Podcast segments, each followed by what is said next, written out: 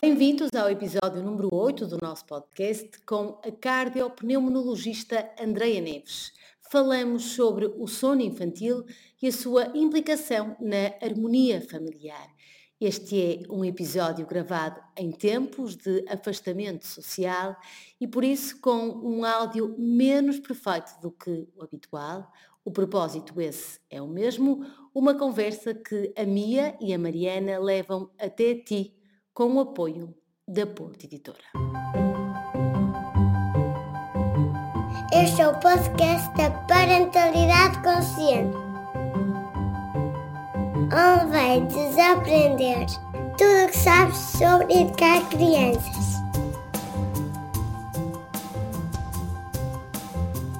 Bom dia, Mia! Bem-vindos a mais um podcast da Parentalidade Consciente. Olá, Mia, mais uma vez. Olá, Mariana, que bom ver-te.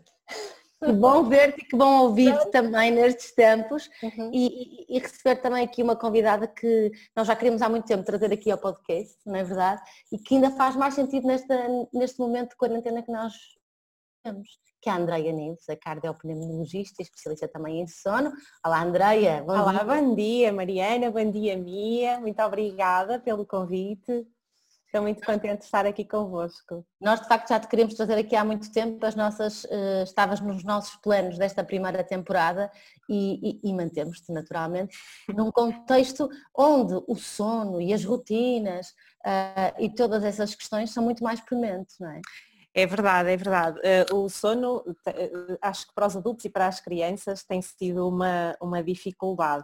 Um, agora, eh, ou seja, em contexto normal uh, tem sido uma dificuldade. Agora, pior, porque naturalmente a maior parte dos pais estão com as crianças em casa, não estão a trabalhar ou estão em teletrabalho, que ainda é mais desafiante, não é? Estar em teletrabalho, garantir rotinas, garantir horários de sono um, e os pais têm, sim, têm eu tenho recebido muitas mensagens nesse sentido, que se sentem muito perdidos e com muitas dificuldades nesta fase também. Eu, eu acho que uma das, uma, há, duas, há duas questões que me parecem aqui eh, importantes e que estão intimamente ligadas com, com, com o sono. Por um lado, é a falta de espaço individual, é? que de repente todos perdemos esse espaço individual e, e, o que é que isto significa mesmo em termos de sono, de camas, não é? Porque muitas vezes os filhos mais, que já estavam com, com os seus sonos bem, bem consolidados começam a vir mais para a cama dos pais e portanto os pais perdem, perdem espaço individual e espaço enquanto casal, eu acho que isso acontece hum, em muitas casas, e por outro lado esta questão das rotinas, se de facto faz sentido manter as rotinas uh, a todo custo, não é Andréia? Porque, porque nós vivemos uma fase que é diferente e nós, a pergunta é, nós temos que fazer Ok, olha, essa, tu tocaste aqui em dois pontos uh, que, que eu, que, eu, tenho falado muito sobre eles nas consultas online também e que, e que são duas questões que eu, que eu acho muito importantes abordar. Olha, a primeira questão, eu acho que é, mesmo em contexto fora de pandemia, quando nós iniciamos esta viagem na parentalidade, temos essa sensação de perda de espaço individual, de perda de identidade. Eu digo muitas vezes isso, não é? Eh, no meu caso, na minha experiência, eu, eu sinto muitas vezes essa perda de identidade. Um, e acho que ela agora está muito mais um, enfatizada nas, nas casas de toda a gente, não é? Ah. Uh, e, e e isto também tem muito a ver com a nossa, a nossa capacidade de falar sobre aquilo que sentimos. Eu acho que os pais têm vergonha ou têm medo de dizer que um, eu estou com dificuldade em ter os meus filhos em casa o dia todo porque parece que não queremos estar com os miúdos. Bem, eu quero estar com as miúdas, mas eu quero estar com as miúdas e poder sair de casa e não ter que estar a trabalhar ao mesmo tempo uh, e poder fazer atividades com elas. Eu não quero estar com as miúdas fechada dentro de casa 24 horas. Falta, é? falta Totalmente, eh, sim, dizer que, eh, e, e, e tem-se lido imensa coisa na internet e muitos textos uh, até vão desconstruindo isto, mas muitos dizem, ah, de que se queixam, não é? Então estão, queriam tempo em família. Não, quer dizer, vamos assumir, ninguém queria tempo em família neste tipo de contexto. Portanto, eu acho que é, é importante esta honestidade e assumirmos isto. E, e, relativamente às rotinas, um, a mesma coisa, eu acho que com o sono, uh, ainda ontem eu dizia, há uma mãe que, que estava a dizer, a, a, comentar comigo que se sentia muito frustrada e que achava que era uma péssima mãe sempre que não conseguia pôr a miúda a dormir às sextas. Eu disse olha, tu tens que, parar de achar que a tua filha dormir ou não é uma derrota ou uma vitória uhum. tua. Isto é com ela, não é contigo, são coisas diferentes. E, e esta questão das rotinas é exatamente isto, ou seja, eu, eu, primeiro os pais têm que parar de colocar tanta exigência em cima de si de querer fazer tudo perfeito. Ninguém faz e, e não há um, o que é que é o fazer tudo perfeito? Eu não sei. E nós temos que perceber que é completamente impossível, é uma batalha inglória estarmos a tentar implementar rotinas numa fase em que a nossa vida também está virada ao contrário e que nós é. também perdemos as nossas próprias rotinas. Uhum. Portanto, claro que é importante haver alguma regularidade, até para a vida dos miúdos e a nossa não se tornar um caos. Mas aquilo que eu costumo dizer é, vamos fazer uma rotina realista, não uma rotina ideal. Sim. Ok que, que, a título pessoal, no, no início uh, desta, desta pandemia, eu como sou uma pessoa que gosto muito de, acordar cedo e de, de, fazer muitas coisas, sou, sou mais, de fazer, estou a, estou a, trabalhar para ser mais uma pessoa de ser e menos de fazer, um, impunha muitas rotinas cá em casa. E depois fiz uma reflexão. Falei, caramba, mas como é que eu posso, se eu mudei as minhas rotinas, se eu comecei, por exemplo, a deitar mais tarde, uma coisa que aconteceu, como é que eu posso exigir aos meus filhos que eles não que eles não mudem nada na vida deles. Que injustiça é esta, não é? Exatamente, é, é, isso mesmo. E também, vamos pensar o seguinte, é a questão de, eh, eu também casa, eu como acordava muito cedo, uh, deitava-me também muito cedo. Agora, como não temos que acordar tão cedo, embora as minhas filhas não tenham percebido essa parte, uh, pronto, mas televisão à noite, ah. umas séries. Portanto, como é que eu vou explicar à minha filha que ela tem que continuar para a cama às 8 horas, quando ela vê que a mãe e o pai vão deitá-la e ela sabe perfeitamente que nós não vamos logo para a cama. Portanto, eu acho que tem que haver um, uma flexibilidade para todos e, e, perceber que eu, apesar de saber muito de sono, também me estou a adaptar e também estou a ter as minhas dificuldades e toda a gente está. E se houver esta, uh, sabem, outro dia vi alguém a comentar no, no, Instagram de uma influencer que também está em casa com as miúdas e a fazer montes de atividades. E a uhum. pessoa disse assim, olha, eu gosto imenso de si, mas eu vou deixar de a seguir porque eu não consigo fazer atividades com os meus filhos e eu estou a ficar muito estressada de ver as atividades que você está a fazer com os seus filhos. Acho que esta partilha de eu também não estou a conseguir isto está a dar é importante. Ah. Pois, e, e, e, e às vezes um bocadinho, um, um, bocadinho isso. Tu falaste aqui de duas coisas que acho que também são engraçadas. Por um lado são de, de, de alguma regularidade em vez de, de, umas rotinas tão fixas e gostava, acho que se calhar faz sentido explicar um bocadinho isso. E depois, aquilo que são as rotinas que nós já tínhamos, portanto, algo que já estava implementado, sobretudo nas crianças pequenas, e do que são novas rotinas. Se calhar não vale a pena, pergunto-te, não sei, implementar agora novas rotinas, não é? Hum não sabemos quanto tempo é que isto vai durar um, e obviamente isto não é uma situação temporária, não é a mesma coisa que ir uma semana de férias para casa de alguém ou para, para fora, e, não, não, é bem igual. Mas imagina, a maior parte dos miúdos, uh, estamos a falar de crianças, por exemplo, entre um ano e os cinco anos, fazem a cesta nas escolas ao meio-dia.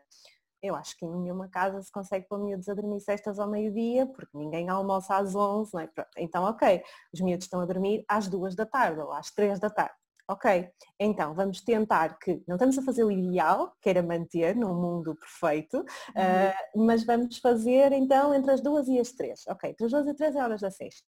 Se eu estou a atrasar a sexta, é normal que eu também não vá deitar meu filho às 8 ou às 9, se quer deitar um bocadinho mais tarde. Então, era aquilo que, que eu vos dizia há pouco. Não vamos fazer a rotina ideal para a idade, de acordo com os horários anteriores, porque isso não é possível, vamos encontrar esta regularidade dentro do irregular. Okay? Criar aqui, também para não se tornar, lá está, aquilo que eu, que eu vos dizia, os miúdos precisam de facto de rotinas, e isso é uma coisa importante para eles, para não se tornar um caos, mas os miúdos não precisam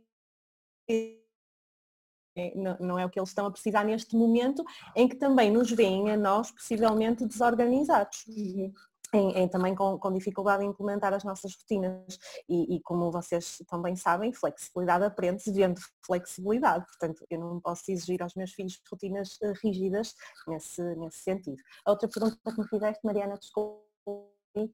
Uh, eu própria também já, já, já, já, já me perdi. Ah, já sei, a minha, a minha nova, a minha segunda pergunta tinha a ver com as novas rotinas. Por exemplo, um, uh, segundo aquelas tabelas e, e, todas as orientações, a partir de mais, mais ou menos de seis meses é suposto o bebê sair do quarto dos pais e ir para, para o seu próprio quarto, ou a partir dos dois anos retirar do berço, que seja, uma série de indicações que, não ninguém que existem. A minha pergunta é que se faz sentido nesta fase implementar novas rotinas desse género de, de, hum. de rotinas ou, no, ou, grandes mudanças e se sim, como as fazer, não é? Porque estamos num, num enquadramento completamente Ok. Olha, eh, indo um bocadinho atrás na, na, tua pergunta, eh, eu sempre tive uma visão um bocadinho diferente relativamente a essas recomendações. Portanto, essas recomendações são recomendações muito gerais que têm em conta os perfis de desenvolvimento mais ou menos padrão dos miúdos, que nós sabemos que há uma individualidade própria de cada criança e mais importante, não é só da criança, é da família. Vamos pensar assim, aquilo que eu sinto, e desculpa se eu vou me desviar aqui um bocadinho, mas eu já vou chegar à tua, à tua questão.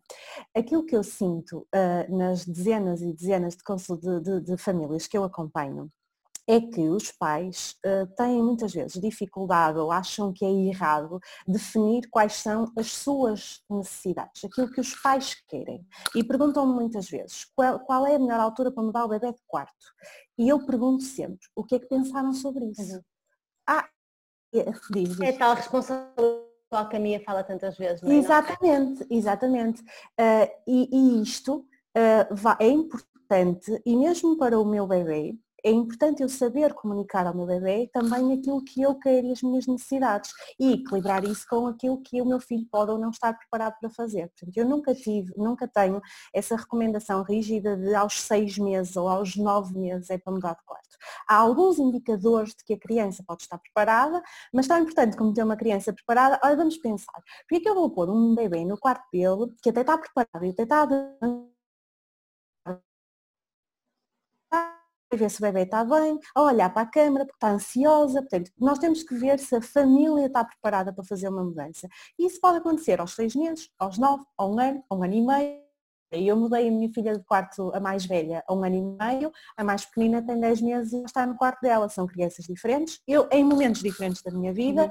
eh, com uma segurança diferente e tudo foi eh, caminhando também eh, de outra forma. Portanto, eu acho que Dentro deste contexto, eh, é importante perceber que os pais estão muito, tanto se fala em bebês mais pequeninos, estão muito mais cansados porque estar em casa com o bebê fechado o dia inteiro é muito desgastante, é muito exigente e não há mal nenhum em assumir isto. Os pais estão mais cansados, portanto se me perguntas se é a melhor altura para pensar em mudanças de quarto, bem, depende muito da individualidade de cada família, mas eu diria-te no geral que se calhar não é uma altura boa, porque a está mais cansada, se calhar menos disponível, eh, eu estou hum, se calhar com um nível de irritabilidade maior e que isto pode gerar alguma confusão. Portanto, eu acho que se faz sentido manter este tipo, primeiro eu acho que nunca em contexto nenhum faz sentido manter este tipo de rigidez aos seis meses ou não sei quando, não sei o quê.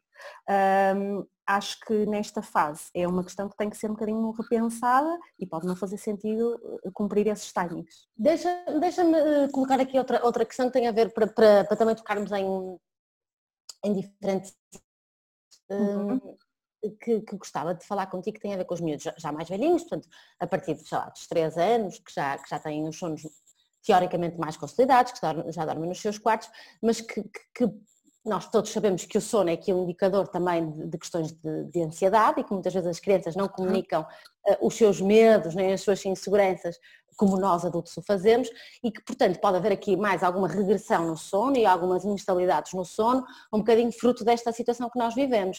Eu pelo menos cá em casa uh, senti isso na minha filha mais nova, que está mais instável na hora de provavelmente também está relacionado uh, com, com este contexto novo que nós vivemos, que não é necessariamente mau para ela, mas que é diferente e que, portanto, a, a, a angustia um bocadinho. Um, qual é o nosso papel aqui também, não é? Porque porque às vezes temos muito medo de voltar atrás e de voltar a adormecer com os nossos filhos, porque ela agora vai habituar-se outra vez a dormir uh, comigo, flexibilidade que tu falavas há pouco e que, e que, e que a Mia propõe também, sempre. Olha, um, eu uh, trabalho no Hospital de São João e as coisas lá estão um bocadinho complicadas. E eu uh, tenho andado com dificuldade a adormecer. Uhum. Estes dias uh, o meu marido queria ficar a ver televisão na sala e eu fui-me deitar, estava cansada. Entretanto cheguei ao pé da sala e disse assim, não queres ir para a cama, estou com dificuldade em adormecer, não queres fazer uma conchinha? Pronto. Ou seja, está tudo dito. Está tudo dito, não é? Ou seja, um, isto uh, fora contexto de pandemia e dentro é igual. Um, há sempre alturas em que os nossos filhos têm passam por fases de desenvolvimento, passam por situações, passam por mudanças, eh, não sabem muito bem o que sentem, não sabem às vezes explicar e isso traduz-se muitas vezes em medo de estar sozinho, em insegurança no adormecer, então, uh, aquilo que dizíamos há pouco, não é? Flexibilidade, mostrar com flexibilidade. Portanto, um, e, e, é muito importante desconstruir na cabeça das pessoas que dormir com os filhos é um, é um hábito e é errado. É errado se eu não estiver bem com isso ou se eu não estiver feliz com isso. Mas se isso for uma coisa que está bem para toda a gente, um, porquê é que é errado? Que mal os nossos, os nossos companheiros. Sim, mas, uh, eu vou aqui fazer de advogado de diabo, ah. o meu, o meu papel, eh, eu estou a imaginar uma série de, de, de recomendações e de psicólogos e de especialistas que eu conheço a dizerem, ah, mas olha que não, porque dormir com os filhos faz muito mal ao casal, faz muito mal à criança porque vai fazer interpretações secundárias de algo que não é suposto e, e, e há uma série de, de, de teorias que nos que nos impelem de fazer às vezes aquilo que o nosso coração nos diz, não é? Que é só levar o nosso filho para, para a nossa cama para, para o acalmar. Então ficamos muito divididos entre a razão e, e, a, e a emoção e o coração, se quiseres. É, ainda bem que colocaste essa questão, porque na verdade não há evidência uh, robusta que nos diga com certeza que uma criança de 3 anos dormir acompanhada isso tem algum impacto direto na sua capacidade de autonomia uhum. ou também não há, não há estudos que nos digam isso. O que acontece é que, imagina, uh, obviamente que eu também vou trabalhando a autonomia de sono com as crianças que acompanho. Uhum. Só que essa autonomia, e aqui vou indo falar um bocadinho de, dos treinos de condicionamento, não é? aquelas coisas de, de resposta a estímulo, uhum. e são teorias que há uns anos atrás, uh, sim, se calhar se eu trabalhasse há 30 anos atrás, eu também estaria aqui a dizer-te que sim, que tens razão nisso tudo que tu estás a dizer, e é verdade e o estímulo é muito importante. Atualmente, com tudo o que sabemos sobre o neurodesenvolvimento, as coisas já não são bem assim e nós sabemos que uma criança Uh, uh, ou seja, que um tipo de parentalidade de abandono, e aqui não estou a falar só no sono, as pessoas acham sempre que eu falo só nos treinos de sono. Não, imagina, quando eu tenho uma criança que está a exteriorizar uma emoção, um choro, uma, o que as pessoas comumente chamam de birra, um, eu posso praticar uma parentalidade de abandono aí, que é deixar até que ela se console e virar as costas e, portanto, este tipo de parentalidade de abandono um, cria uma insegurança muito grande na criança, mesmo em relação ao sono, quando os pais me perguntam, ah, mas isso funciona? Funciona. Se eu obrigar a minha filha a ficar na cama e não for lá e não a deixar vir para o pé de mim, isso funciona uh, para dormir. Mas eu tenho que pensar e refletir um bocadinho que mensagem é que eu estou a transmitir à minha filha sobre aquele momento. Claro, é quase como, é, é, é como prazo, não é? Se uma filha, se a minha filha fizer uma coisa, riscar uh, o sofá e se eu me der uma palmada, ela funciona, ela provavelmente não, hum. não, Agora, a questão é a mensagem que eu lhe estou a transmitir, não é? Que é muito, muito mais importante do que aquela situação pontual, não é? é e, exatamente, e queria, só, e queria dizer também outra coisa uh, muito interessante, é que a ciência tem-nos mostrado que experiências emocionais positivas antes de dormir, ou seja, imagina uma criança que adormece de forma tranquila, segura, sem medos, sem chorar, estão relacionadas com alterações mesmo fisiológicas na própria arquitetura do sono. Isto significa que está comprovado, isto não são ideias da minha cabeça, está mais do que estudado de que uh, uma criança que adormece feliz e bem é uma criança que tem alterações fisiológicas positivas no sono. E há outra coisa ainda que eu queria dizer.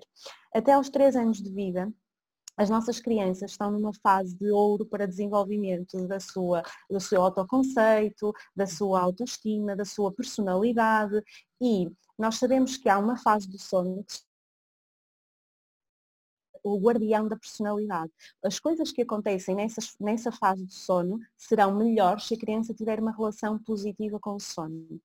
Claro que é preciso equilibrar com as expectativas dos pais. Eu também, claro que eu quero que aos 3 anos a minha filha durma sozinha e saiba dormir sozinha, mas isto pode não ser o timing dela. E eu posso estimular e eu posso ajudar, mas eu tenho que perceber que quanto melhor for a relação da minha filha com o sono, mais ela será uma, uma adulta com um sono saudável.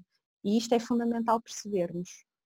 Há também, há, também mais uma coisa que eu é, é, gosto muito de referir quando falamos desta, destas questões e quando estas, estas preocupações em relação à criança não adormecer sozinha ou dormir sozinha, um, que é, é fazermos assim, sermos um bocadinho antropólogos é? Eu agora, umas semanas atrás, uh, voltei da, da Índia e quando eu vou à Índia vou a uma zona muito, muito rural, onde a maior parte das pessoas só têm um único quarto para a família inteira. Ou seja, eles nem sequer têm, se podem dar o luxo de ponderar se vão pôr a criança no seu quarto ou se vão pôr a adormecer sozinho ou não. E se nós olharmos para aquelas crianças, um, não são de todo menos autónomas do que aquelas que eu vejo aqui em Portugal ou em outros países aqui no Ocidente. Pelo contrário, são mais, claro. Pelo contrário, têm uma autonomia muito, muito, muito maior. Né? Sendo que pode haver outras questões de tal eh, parentalidade de, eh, de, de abandono eh, que, que, a Andrea estava a referir, que pode eventualmente causar alguns, alguns problemas. Mas em termos do sono, eu acho que é importante nós também percebermos que é um privilégio podermos ter esta conversa.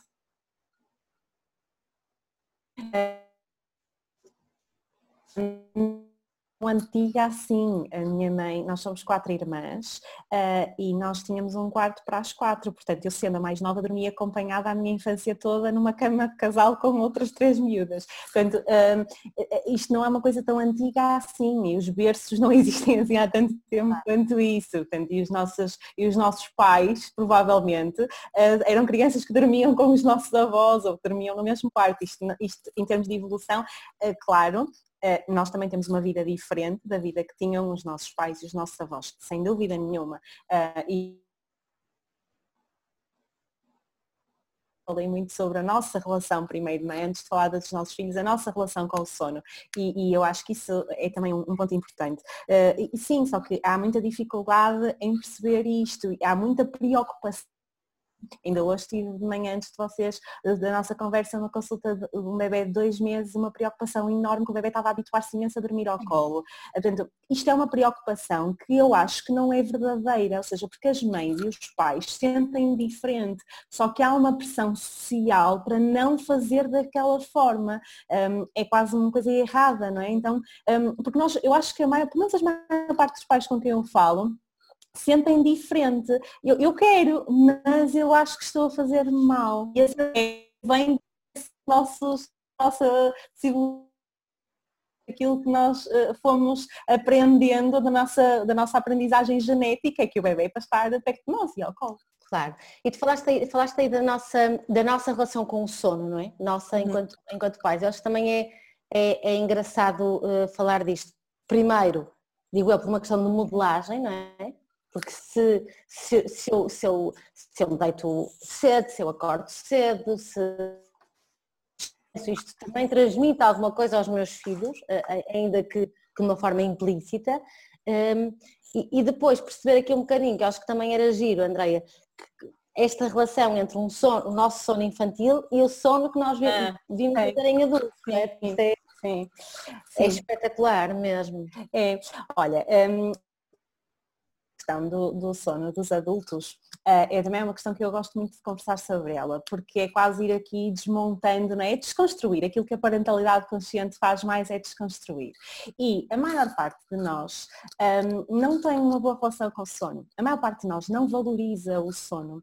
Uh, uh, para teres uma noção, uh, a maior parte dos adultos deita-se consideravelmente tarde e acorda muito cedo e este deitar tarde não é porque não têm sono, é porque preferem fazer outras coisas a ir dormir, como se dormir não fosse só a segunda coisa mais importante que nós temos que fazer na vida. Sim, às, vezes, às vezes penso muito nisso quando digo aos meus filhos tens de ir dormir e tens que comer e penso que este tens de uh, sem querer, não é? Uh, parece que é uma coisa, uma obrigação. Tens de dormir, como se uhum. fosse uma coisa má, que tu tens que fazer para conseguir outra coisa, não é? E se calhar, se, se nós desconstruirmos a forma como comunicamos isto, não é? Para eles e para nós, torna-se torna-se diferente, porque parece Sim. que dormir é uma coisa que tem que acontecer, tem que ser. Sim, e, e, vamos pensar, imagina, quando tens uma criança de 3, 4, 5 anos e dizes, está na hora de ir para a cama e depois, e depois há uma grande batalha ali, porque ah, eu quero que ela vá para a cama, ela não vai para a cama, eu mando para a cama, ela não vai para a cama. E pergunta assim, ok, quantas vezes é que tem sono, está na hora de ir para a cama e vai ver uma série, e vai responder a mais e-mails, e vai fazer mais não sei o que, está cansadíssimo, mas quer fazer ver um bocadinho de televisão todos os dias, praticamente isto nos acontece, não? É? inclusive a mim. Por isso, é normal, não, estranho é, se eu disser a uma criança de 4 anos ou de 3 anos, vamos para a cama, ela diga, está bem mamãe, vou para a cama, quer dizer, isto não acontece em casa nenhuma, acho eu. Portanto, é, e, e, é normal que isto aconteça, porque eu também não faço isso. É, é, aquela coisa de estarmos constantemente a exigir às crianças coisas que nós não somos capazes de fazer, e esta é uma delas. Um, e depois, também uh, muito relacionado, e, e aqui voltando atrás, uh, há muitos adultos que eu, que eu vejo nas consultas, quando eu, eu questiono sobre o sono dos pais, uh, que têm uma má relação com o sono desde a infância e que foi uma coisa que os foi acompanhando, dormir pouco, dormir mal e curiosamente, porque a maior parte das pessoas eu acho que não é porque não sabe que não que existem consultas de sono nos hospitais. Eu acho que é porque não valorizam, não, não lhes parece uma coisa, ah, vou agora queixar-me do sono, vou agora queixar-me do sono. Uhum. Um, e, e, estas pessoas vivem com problemas de sono durante anos e que comprometem a sua sustentabilidade pessoal, comprometem a forma como ninguém consegue, por muito que acredite nisso, é só uma crença, ninguém consegue estar bem se não dormir bem. E as pessoas, têm, é, é, muito importante e eu, e eu tenho trabalhado muito nesse sentido, desta consciencialização para a importância do sono, do meu e do das crianças. e aqui entra aquilo, uh, não sei se me estou a desviar, mas aqui entra aquela questão uh, que é eu não, eu, eu, acho que é muito importante uma posição de equilíbrio quando avalias um sono de uma família. Uh, e uh, imagina, vou falar aqui da amamentação, que é uma coisa que me perguntam muito e que me procuram muito porque as crianças mamam de a hora durante a noite. E tu tens um grupo de pessoas que acha que isso é ótimo e é maravilhoso, uma criança, por exemplo, de um ano mamar durante a noite de a hora, e tens outro grupo de pessoas que diria, nem pensar, é para tirar a mama, é para fazer um desmame, pronto. E uh, nem uma coisa nem outra, ok? Uh, primeiro, uh, eu, eu, eu alimento as minhas até tarde, eu sou super a favor da alimentação, quer dizer, sou a favor para mim, é a minha opção pessoal. Mas o que eu quero dizer com isto é, não, não é maravilhoso acordar de hora a hora para dar de mamar a uma criança em idade nenhuma. E isto não é normal. E não digam que isto é normal, porque isto não é normal. Há alguma coisa. Total, quer dizer, eu não queria isso para mim. Portanto, uma coisa é isso acontecer ocasionalmente, outra coisa é isto ser um padrão. E uh, isto para dizer o quê? Portanto, nós não podemos ter esta postura de é tudo normal e está tudo bem, porque isto contribui para reforçar esta desvalorização de sono. Quer dizer, uma criança que acorda de hora a hora e está tudo bem, está tudo normal, não pode estar. Claro. claro portanto, é, é, importante este equilíbrio. Nem o contrário, nem é preciso fazer um desmame. Nestes casos é trabalhar a relação da mama com o sono. Não, não é preciso fazer ter uma posição. Entrar em, em, extremismos, sim, claro. Sim, claro. Mas, mas, mas realmente também passarmos para o, para o extremo em que em que o bebê também mama quando quiser e portanto isso pode significar de hora a hora ou às vezes meia meia hora, quando já não é um bebê recém-nascido, não é? Porque recém-nascido Sim, e, e, repara Mariana, até pode ser um padrão ótimo, se a mãe estiver bem com isso, é o que eu costumo dizer, se a mãe estiver feliz com isso, está tudo bem. É. Agora, a maior parte não está, a maior parte, e, e há outra coisa muito engraçada que me dizem, eu penso muito na minha, por acaso quando digo isto, um, nas consultas, uh, há, muitas vezes dizem assim, ah olha, o que é que acha para tirar a mama do sono se eu mandar tipo três dias para a casa dos avós ou em diga assim, olha, um, é importante eu ser capaz, se a mama é minha, claro. sou eu que tenho que comunicar ao meu bebê que eu estou aqui contigo, mas é, porque isso é só fugir, não é? Eu estou aqui contigo, mas eu não quero dar. É quase como no Natal nós dizemos, se não te portas bem, o Pai Natal não te uh, utilizamos. Traz prendas. A minha fala muito isso, não é? Utilizamos outra, outra autoridade, não é? Outra, outra figura para, para exercer aquele que é a nossa, a nossa vontade e o nosso e o nosso papel. É um bom, é um bom, é, um, é interessante estás a dizer isso, Andreia, porque eh, revela muito a nossa incapacidade de falarmos dos nossos limites pessoais, né? de não saber, e se, se eu tão cedo não tiver coragem para mostrar um limite ao meu bebê, isso depois vai, vai, vai continuar a partida. Muitas vezes é transcontextual. E um ótimo treino, esse convite, ok, eu posso estar aqui com o meu bebê e vou lidar com a sua frustração, porque vai haver uma frustração obrigatoriamente. Exatamente. E aí há sempre uma grande confusão entre, ai, mas isso é deixar chorar. Não, não, não, não é. Deixar chorar, uhum. não. E uhum. deixar chorar um bebê, estamos a falar de bebés, quer dizer, depende das idades, atenção, estamos a falar de forma geral. Uh, uma coisa é pousar um bebê num berço, fechar a porta, vir embora e não lhe ligar nenhum. Outra coisa é, é, é um, dizer isto isto, dizer, olha, eu estou aqui contigo para te ajudar, eu vou-te dar colo, eu vou-te dar carinho, eu estou aqui, mas eu não quero dar nada mais. E podemos falar com as crianças sobre isso. O meu, o, o, dos meus três, quem mamou durante mais tempo foi mais pequenino que mamou até os dois anos. E, ou seja, eu conseguia conversar com ele e ele conseguia responder de uma forma que uma criança com nove meses, que foi quando deixei a minha filha, e um ano com o meu filho, não conseguia fazer. Mas nós fizemos um acordo. Ele tinha dois anos. E, nós, e ele perguntou-me assim, mas posso pôr a mão, mamãe? Podes pôr a mão. E depois tivemos que combinar ah mamãe, só posso pôr a mão quando estamos em casa, não é? Sim, exatamente. Eu não quero que ponhas a mão quando estamos uh, num café com outras pessoas, não é? E fomos envolvendo assim. E isso tinha tudo a ver com a minha capacidade de mostrar com congruência aquilo que eu queria, os meus limites, não é? Exatamente. Há muitas mães que me dizem assim, quando eu falo destas questões da amamentação ou outras, mas ele quer, mas ele vai chorar. Uhum. Eu ponho sempre o foco, ok, mas a decisão é de quem, não é? Mas a mãe o que é que quer, não é? Um, posso-vos contar um episódio que aconteceu ontem. A minha filha mais velha, uh, pronto, numa altura em que eu estava a dar um bocadinho mais de atenção a mamar, disse assim, ela já não mama há muito tempo, mas ela disse, eu quero mamar. E eu disse assim, até pensar, ela não vai querer, eu disse, tá bem, então quando a mamar acabar, tu podes, tu pode, queres? E ela começou a puxar-me um sutiã da outra mama.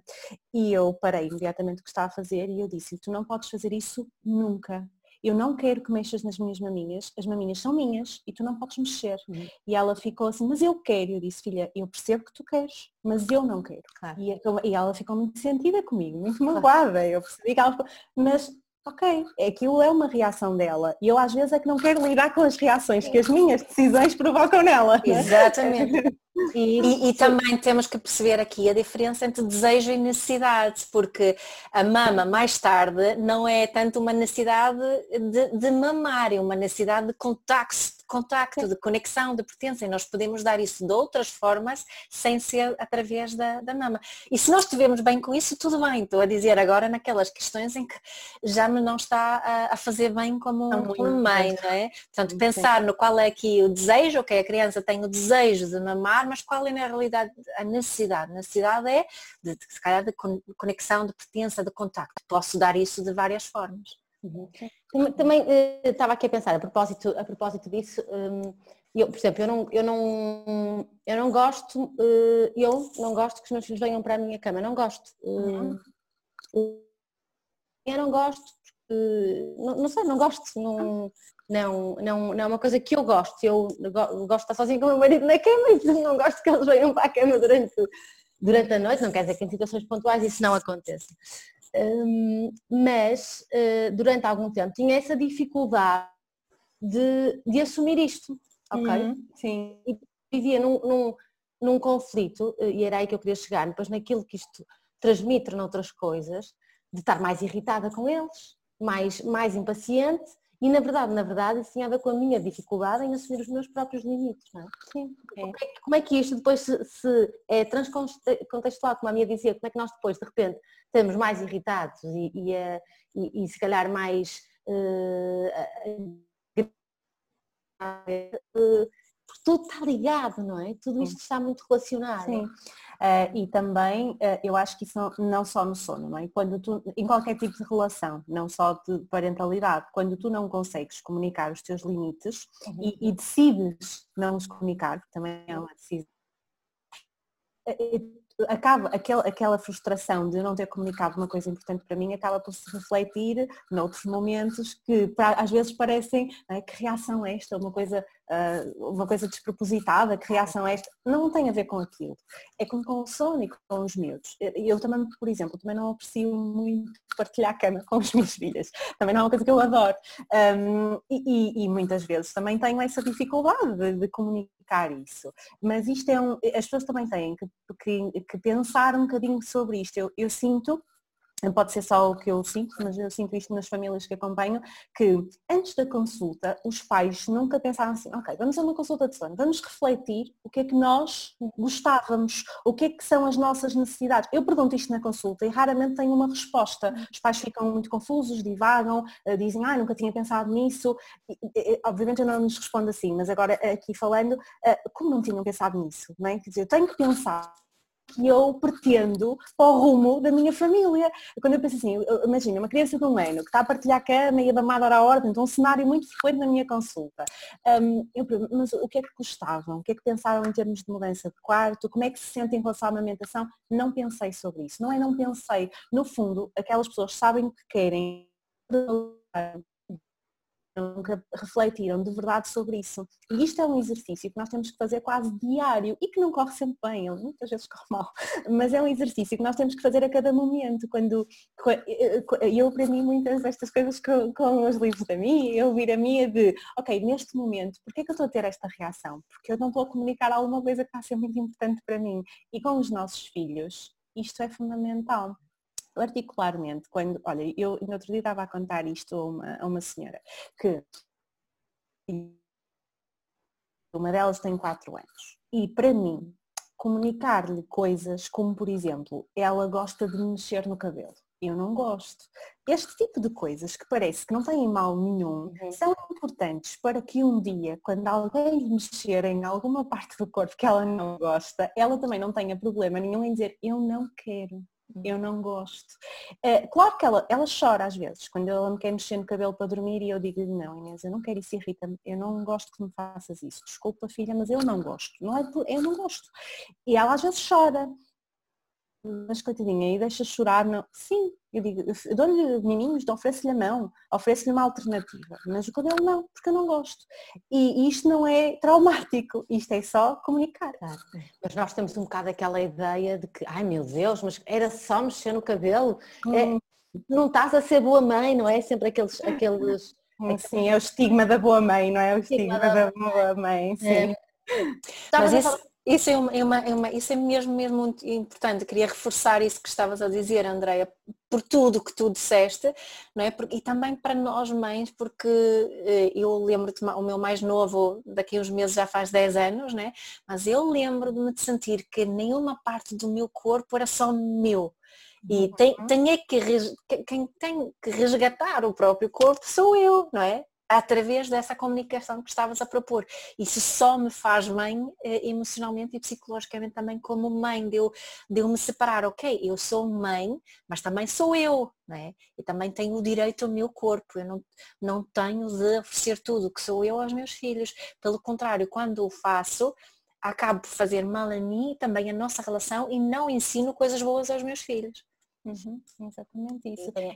E, da nossa, da nossa nova identidade, não é? Também depois de sermos mães, eh, não somos mais a pessoa que éramos, é? E há ali um, há um momento de, de, de, de questionamento, quem sou eu, quem sou eu agora, eh, e que está muito relacionado com, com, com, com isto, com a questão do nosso, do nosso próprio corpo, com, com, eh, com a nossa nova maneira de estar que, que, transcende o sermos mães, não é? Porque ao fim e ao cabo continuamos a ser, a ser mulheres e é importante que, que tenhamos esse foco. E isso ainda que às vezes e, e, isso não é medida de amor, que é isso que eu acho que às vezes as pessoas confundem. Eu não estou a medir o amor que tenho pelas minhas filhas quando eu digo que eu não quero, ou quando eu digo que não vêm para a minha cama, ou quando eu digo que eu não vou dar de mamar de noite. Isso não tem nada a ver. Uhum. Ou quando eu digo que estou farta e que estou cansada de as ter em casa e que quero que vão para a escola. Isto, isto não é medida de amor. Isto não tem nada a ver. É, é aquilo que falamos também muitas vezes, não é? Ou seja, o amor é, é é, é intocável, está lá, é incondicional. Sentir estas coisas faz parte do meu processo de amor e está tudo bem. Essa, essa, essa honestidade. Olha, tu falaste também muito do, do, do nosso sono. Eu lembro-me de. Eu tenho dois filhos com experiências de sono completamente diferentes. Uhum. Uh, o Vicente uh, sempre dormiu super bem sozinho, portanto não, não, não me recordo de ter tido uma má noite com ele, mamou também até, até tarde, mas mamava imagina de 4 em 4 e depois de 6 em 6 horas, portanto nunca tive problemas com relação ao sono. E depois tenho uma filha que, que, que, que foi o Carme e a Trindade. Uh, e lembro-me uh, da minha exaustão, do meu, do, de um estado de, que eu vivi pai durante dois anos de, de um cansaço e de uma, de uma. É quase como se estivesse fora da realidade, uh, de um cansaço tão extremo de um desgaste tão grande que, que, que, que desgastou um bocadinho tudo, tudo ali à volta. E, e, para nos focarmos também um bocado no nosso sono, não é? Porque realmente nós que estratégias é que nós podemos encontrar, Andreia, para, para, para estarmos equilibrados quando há, quando há privação de sono? Porque é, eu sei na própria pele que é, acho que é das piores coisas que, nós, que nos pode acontecer. Sim, a privação de sono eh, tem, não é pode ter, é, tem mesmo um impacto uh, muito grande na nossa vida, na nossa saúde. Há coisas que nos acontecem quando dormimos mal que nós nem sequer conseguimos uh, ver, mas que nem sequer se recuperam algumas delas. A privação de sono é toda a gente dorme mal às vezes. Dormir mal durante muito tempo tem um impacto que pode ser devastador na nossa vida a, a, vários níveis, não é? A nível de trabalho, a nível pessoal, a nível de humor, uh, tudo. tudo a nível de saúde, não é? A nível de saúde, exatamente. Portanto, um, é, eu, eu costumo dizer que o sono dos bebés devia ser um item obrigatório das preparações para o parto, por exemplo. Uh, tanto no sentido de compreender o que é uma normalidade e quer no sentido de os pais encontrarem estratégias para uh, combater. no início, os, os bebés não, não vão dormir a noite inteira, isso é normal. Agora, eu posso arranjar estratégias para minimizar o impacto que isso tem em mim.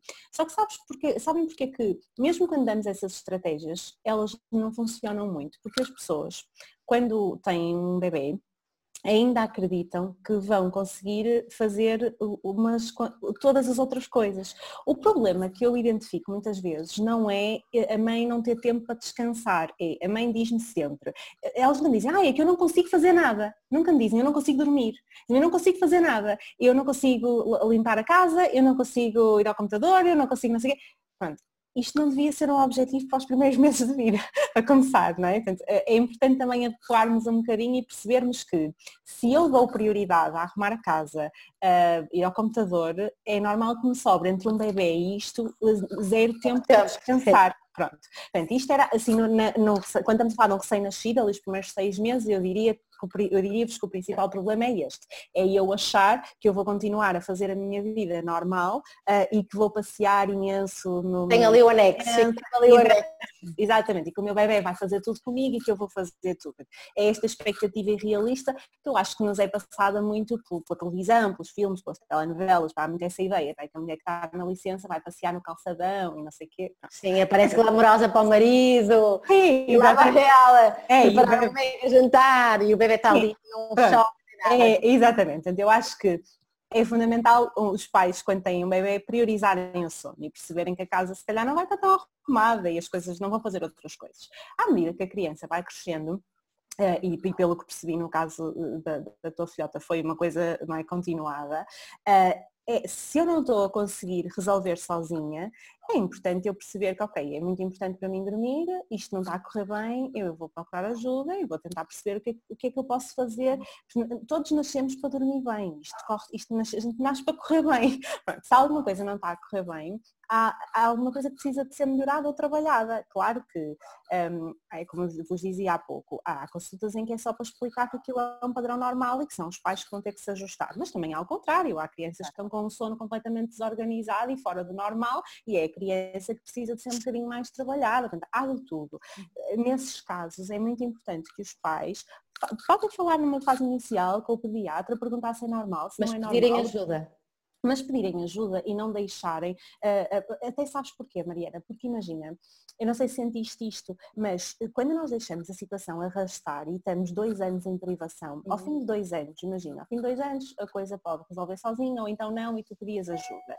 Tu uhum. também já não estás muito disponível para trabalhar isto com a tua filha, porque tu já muito... estás não tens energia para isso, já não estás receptiva, já, já não queres só queres que aquilo acabe rápido. Já. Não, já hoje, tu queres uma solução para hoje. Uhum. E, e, ela não existe, não é? Então depois cria aquela coisa de isto nunca, vai, isto nunca vai correr bem, isto nunca vai resultar, eu vou dormir mal para toda a vida. Sim, gera muita ansiedade.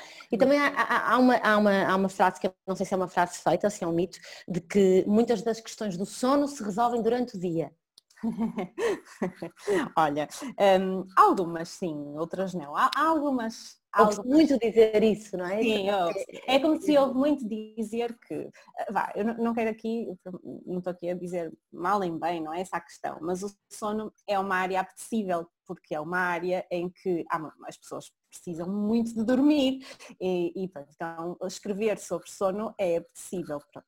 Uh, e porque tem sempre muitas leituras. E há uma frase também, além dessa, que se vê muito que é ah, quanto mais o bebê dormir, mais quer dormir, uhum. uh, ou então aquela de quanto menos sono o bebê tiver, mais facilmente adormece na janela. Pronto, isto é tudo, são tudo frases que Uh, não têm grande fundamento, não são bem assim e levam também a alguma frustração, porque os pais leem isto assim de forma solta e vão para casa tentar aplicar e corre muito mal, uh, porque depois percebem que estão a forçar uma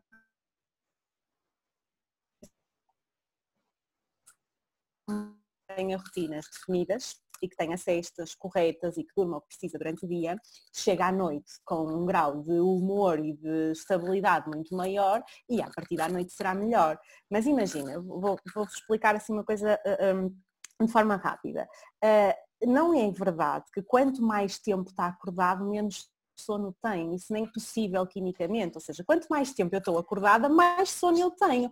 O que acontece é que quanto mais tempo um bebê está acordado, também vai, além de sonolência, ele vai aumentando também o nível de cansaço. E às vezes ele está mais cansado do que com sono. Uhum. E isso aí é que está o conflito. E também tem a ver com a nível com a produção de hormonas, certo? Que a partir de uma certa altura começa, começa a produzir também uh, cortisol, também tem a ver com, com a questão hormonal. Sim, com o balanço hormonal. Imaginem, imaginem assim, tu e a minha estão assim, muito ensonadas a ver um filme no sofá um, e uh, quase a dormir, naquela parte em que já não estamos a ver filme nenhum, e de repente eu ligo para vocês e digo assim, olha, tenho os vossos filhos, raptei os vossos filhos, a única coisa que eu quero em troca é que vão para a cama e adormeçam em 15 minutos mesmo sabendo que a vida dos vossos filhos depende disso, vocês não vão conseguir adormecer. E estavam cheias de sono. Isto quer dizer que o sono desapareceu?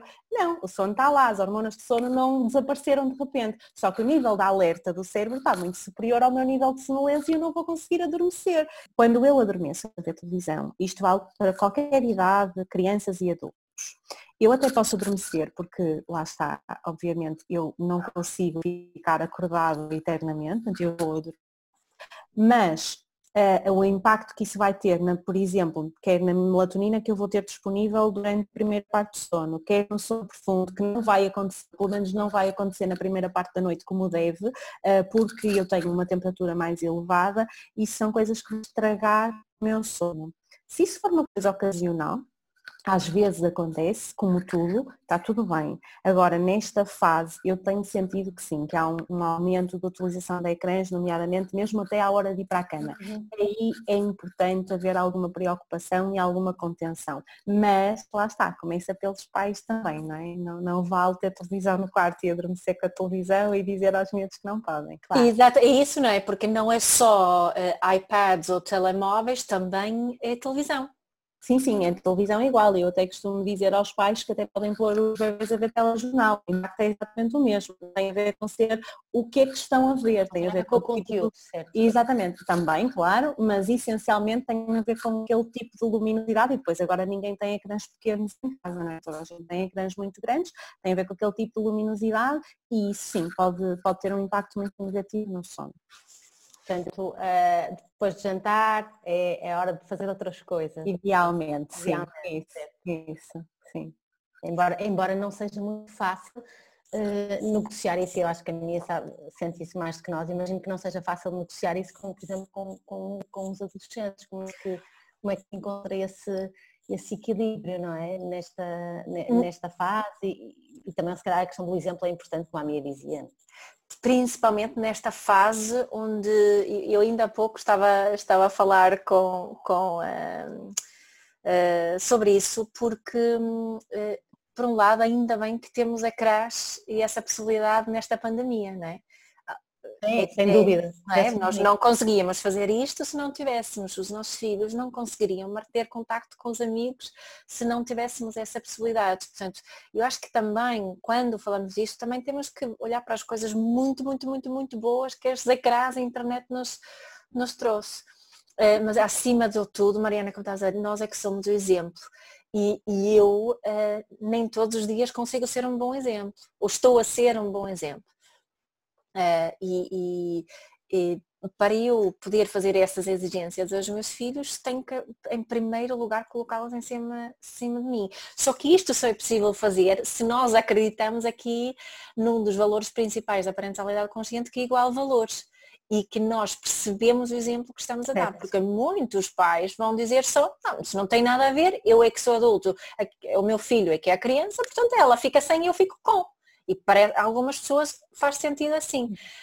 Um, eu, a minha visão é um bocadinho diferente dessa e a vossa também, eu sei disso, né? Portanto, em primeiro lugar é olhar para os meus hábitos e eh, quando estamos a falar de, de, adolescentes, mas também de crianças a partir, não é? O meu mais novo, que tem 9 anos por acaso, tem telemóvel agora, utiliza para jogar e para falar com os amigos. E, e para nós gerirmos isto da melhor forma, é falarmos isso em conjunto. Ok, quais são Uh, qual é a forma que nós, na nossa família, nos vamos relacionar com, com os ecrãs? E estas são as minhas preocupações como mãe, porque os, eles normalmente não vão ter grandes preocupações, mas eu tenho que falar das minhas preocupações. E eu acredito, tu sabes, Mariana, que às vezes falo disso, que há, há uma força protetora e uma força uh, punitiva. Uh, e eu falo muito sobre isso também com os, uhum. meus, os meus filhos. Neste caso, eu digo-lhes isso, quando eu vejo que os, os ecrãs estão a ter um impacto negativo no teu humor e na forma que nós nos relacionamos, então eu vou acionar essa minha força prote, protetora. Eh, eu força eh, punitiva não quero utilizar, mas muitos pais utilizam a força punitiva. Não, se tu não te portares bem, se tu não seguires as regras, eu vou-te tirar os, os ecrãs. Isso é utilizar uma força punitiva e ela é, é nociva para a nossa relação, mas eu posso utilizar força mas, e um poder meu que é mais protetor e acho que isso é importante nesta situação. Claro, percebemos aqui que é um, um, momento de, de, agirmos, mas sempre nesta, nesta, nesta perspectiva de proteger e, e, e mais um, momento a momento, certo, minha e Andreia? Menos, menos com um padrão, às vezes vejo, vejo fico, fico ao mesmo tempo uh, fica de nada com pessoas que têm muitas tabelas, muitas uh, horas que podem ver iPad, das 8 às 9 o iPad, das 10 às 11 joga futebol, das, um, em relação às tecnologias em relação a que é tudo, assim, também um em jeito de conclusão da nossa conversa. Uh, como é que é como é que isso, não, isso faz sentido, haver aqui umas. Os dias são todos tão diferentes, estamos numa situação tão diferente, uh, faz sentido haverem tabelas e, e, horas certas para ver as, uh, o, as tecnologias e para fazer desporto, isso, isso, isso fará algum sentido, isso, isso, isso é possível. Eu não teria perguntado isso a uma, a uma, uma amiga que faz isso, mas tu consegues fazer isso, isso resulta em tua casa, que em casa não iria resultar. Uh, vamos, porque as coisas vão acontecendo, não é? Vão acontecendo como acontecem. Uhum. Uh, sabes que uh, eu acho que essa questão das tabelas e da organização do dia, eu pegaria nisso em dois pontos. Primeiro, como me sentiria eu se organizassem o meu dia desta forma? E depois, outra questão, eu acho que esse tipo de organização pode funcionar muito bem em, em algumas famílias. Eu acho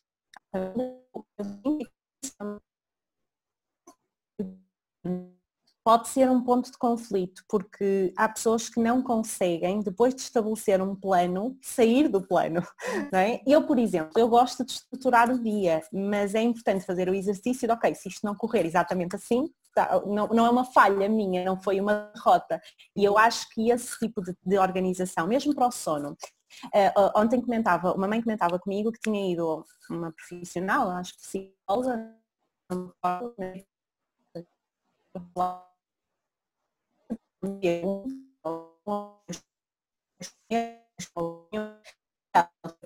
casa, tentar implementar aquilo, só que não conseguiu e, e nem sequer deu feedback à, à, profissional porque achou que ela não estava a conseguir fazer bem, não é? Então é isso, eu acho que esse tipo de organização, seja para o sono, um, tabelas e tudo, para, para as atividades, pode ser um grande ponto de conflito e eu não consigo cumprir isto e eu não me consigo abstrair de que eu não consegui cumprir aquilo. Portanto, eu acho para a individualmente e para a família também, não é? Exatamente. Depois há uns que estão preocupados com a, com a, tabela e há outros que não estão preocupados com a tabela e portanto gera-se ali um conflito. É? Exatamente, é? exatamente. Mesmo essa flexibilidade que estavas a falar no início, não é Andreia?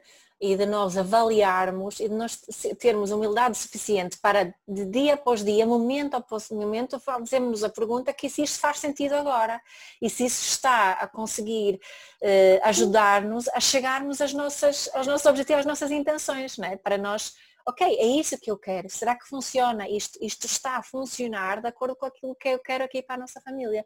Então, a resposta em algumas famílias vai ser uhum. sim, em outras vai ser às vezes e em outras ainda vai ser não. E às, vezes, e às vezes, só para aqui falando da minha experiência pessoal, às vezes, quando estamos muito presos a isso, perdemos momentos, o que eu sinto, no meu caso, lá está, claro que cada caso é um caso, é que podemos perder coisas muito boas que aconteceriam espontaneamente se tivéssemos é. programado. Ontem eh, à noite os meus filhos eh, começaram os dois eh, a dançar imenso. E, e, e eu estava a pensar o que eu tinha perdido, e eu queria que eles fossem dormir.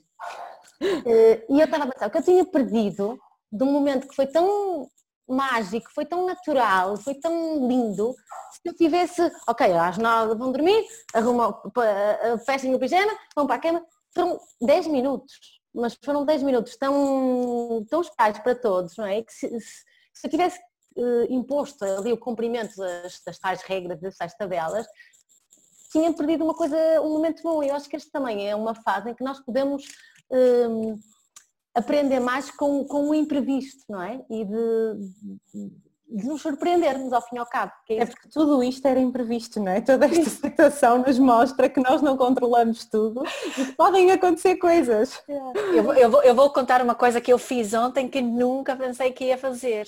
Que o meu filho mais novo, ele tem um, uma nova paixão que é um jogo uh, que se chama Wow no telemóvel, que é tipo palavras cruzadas. Tem, temos, temos uma série de letras e temos que juntar as letras e criar palavras. E aquilo é viciante e muito giro. E então nós ontem à noite levamos o jogo para a cama. o telemóvel e combinamos, vamos jogar três vezes, acabamos por jogar quatro, né, para combinar, porque houve ali um, uma combinação que foi tão rápida, tão rápida que, que nem, nem sabe né? pouco. Exato. Então fizemos isso na cama antes dele adormecer. e não foi divertido, não foi bom? Foi tão bom, tão bom, porque ele é um momento de grande, grande, grande conexão, que eu acho que, que eu sei que para ele, para dormir, é muito importante. Ele sentir que está muito conectado e assim, olha, lá dormiu uh, lindamente a noite toda, até acordar uh, de manhã às, às 8, como de costume. Uh, mas, mas não é, isso, isso para dizer que pá, é permitido ser diferente às vezes. Hum. Sim, sim, e lá está, e, não, e, e essa, e essa hum, pressão de, de, fazer sempre tudo o que está estabelecido e o que está combinado, uh, há uns tempos, eu no verão passado não fiz férias porque a Francisca tinha só três meses e eu não ia para a praia e tudo mais, portanto ficamos por cá. E diz assim a minha mãe, há muito tempo atrás, já há meses, ainda nem sonhávamos com, com a pandemia, diz assim a minha mãe, olha, vamos lá ver então se este ano vais de férias e digo eu assim, ai nem que acabe o mundo, este ano eu vou de férias. Repara, não vou, não é? Portanto, e eu, o mundo não acabou. Não acabou, mas eu não vou poder ir. Portanto, ah, sim, há coisas que nós não vamos controlar, não é? E ainda bem, também somos ainda bem. Temos uma última pergunta, não é? Para, para, uh, para a Andreia, que é qual é a tua intenção como profissional de sono? Agora vamos falar mais desta, desta tua uhum. vertente, né? de, de trabalho com famílias e, e, uh, e crianças. Qual é a tua principal intenção? Olha, um, eu já refleti sobre essa pergunta, uh, sobre essa questão. O que é que eu quero uh, quando, quando eu converso com uma família?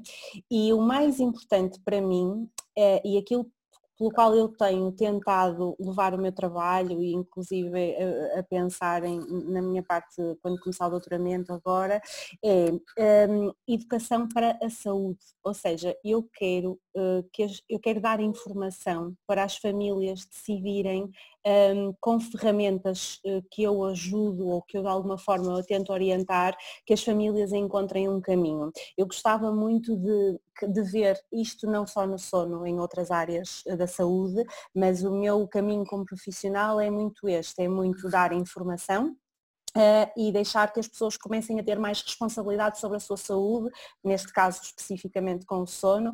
Um, muitas vezes aquilo que eu digo aos pais é a primeira coisa que eu avalio, eu ouço, ouço, faço perguntas, perguntas, perguntas e a primeira coisa que eu foco é se temos um sono saudável, se temos um padrão de sono dentro do que é o, o normal ou não. A partir daí, se sim, a partir daí nós vamos conversar sobre ferramentas para chegarem a um comportamento ou a uma dinâmica que aquelas pessoas pretendem. Um, se não, vamos resolver primeiro esta parte. Portanto, a minha intenção é muito esta. E eu gostava, eu não gosto nada quando dizem assim, ah, mudei de quarto aos seis meses porque o pediatra mandou. Eu disse, mandou, como mandou? Quem manda isso a carta? Ninguém manda, como mandou? Não é? eu não, ah, eu vou, ou então dizem-me assim, ai olha, eu quero tanto, eu queria tanto esta consulta, eu vou fazer tudo o que me mandar. E eu brinco logo e digo, eu não vou mandar fazer nada. Okay? A minha intenção como profissional é ser acessória, sabes? É ser descartável, é as pessoas passarem por mim eu dar ferramentas, dar informação e depois as pessoas seguirem sozinhas o seu caminho. Não é bom aquele, eu, pelo menos na minha perspectiva, eu não quero ser aquela profissional que os pais me ligam, acontece imenso, que os pais me ligam a cada coisa que vão fazer porque não se sentem seguros para tomar decisões sozinhos. Uhum. Eu acho que esse não deve ser o nosso papel. E essa é a minha intenção, é educar para a saúde, ser uma ferramenta de educação para a saúde. Que bonito, Andreia. É mesmo isso. É um bocado como nós temos que fazer uh, como, como mães e como pais, não é? É, é dar-lhes as ferramentas para a sua autonomia, não é que eles estejam sempre uh, presos a nós, é que possam, uh, no seu momento e a cada momento que para, que para cada um seja necessário, ir tomando, ir voando. Como eu digo às vezes, muitas vezes ao meu filho, voa, passarinho, voa. Faz é? passarinho voar. Olha, Andréia, chegamos ao fim, Mia também, foi muito bom. Esta, acho que foi uma conversa mesmo muito boa uh, e as pessoas que nos estão a ouvir já sabem que podem que podem partilhar, nós agradecemos muito que o façam uh, para, para outras pessoas que possam, possam precisar desta, desta ajuda aqui da Andreia Preciosa. Obrigada. Eu queria, eu queria, só agradecer o convite, gostei muito da nossa conversa, eh, eu gosto muito de conversar com a minha, de ouvir a minha, eu conheci a Mariana hoje, gostei muito também, foi um gosto, muito obrigada pelo convite. Obrigada, obrigada Andreia, e podem seguir a Andreia, onde? Andreia na andreianeves.com eh, pode ser em andreaneves.pt e não faz mal, no Instagram através de Andreia Neves Sono Infantil e no Facebook também. Isso, e vale mesmo a pena. Coisa.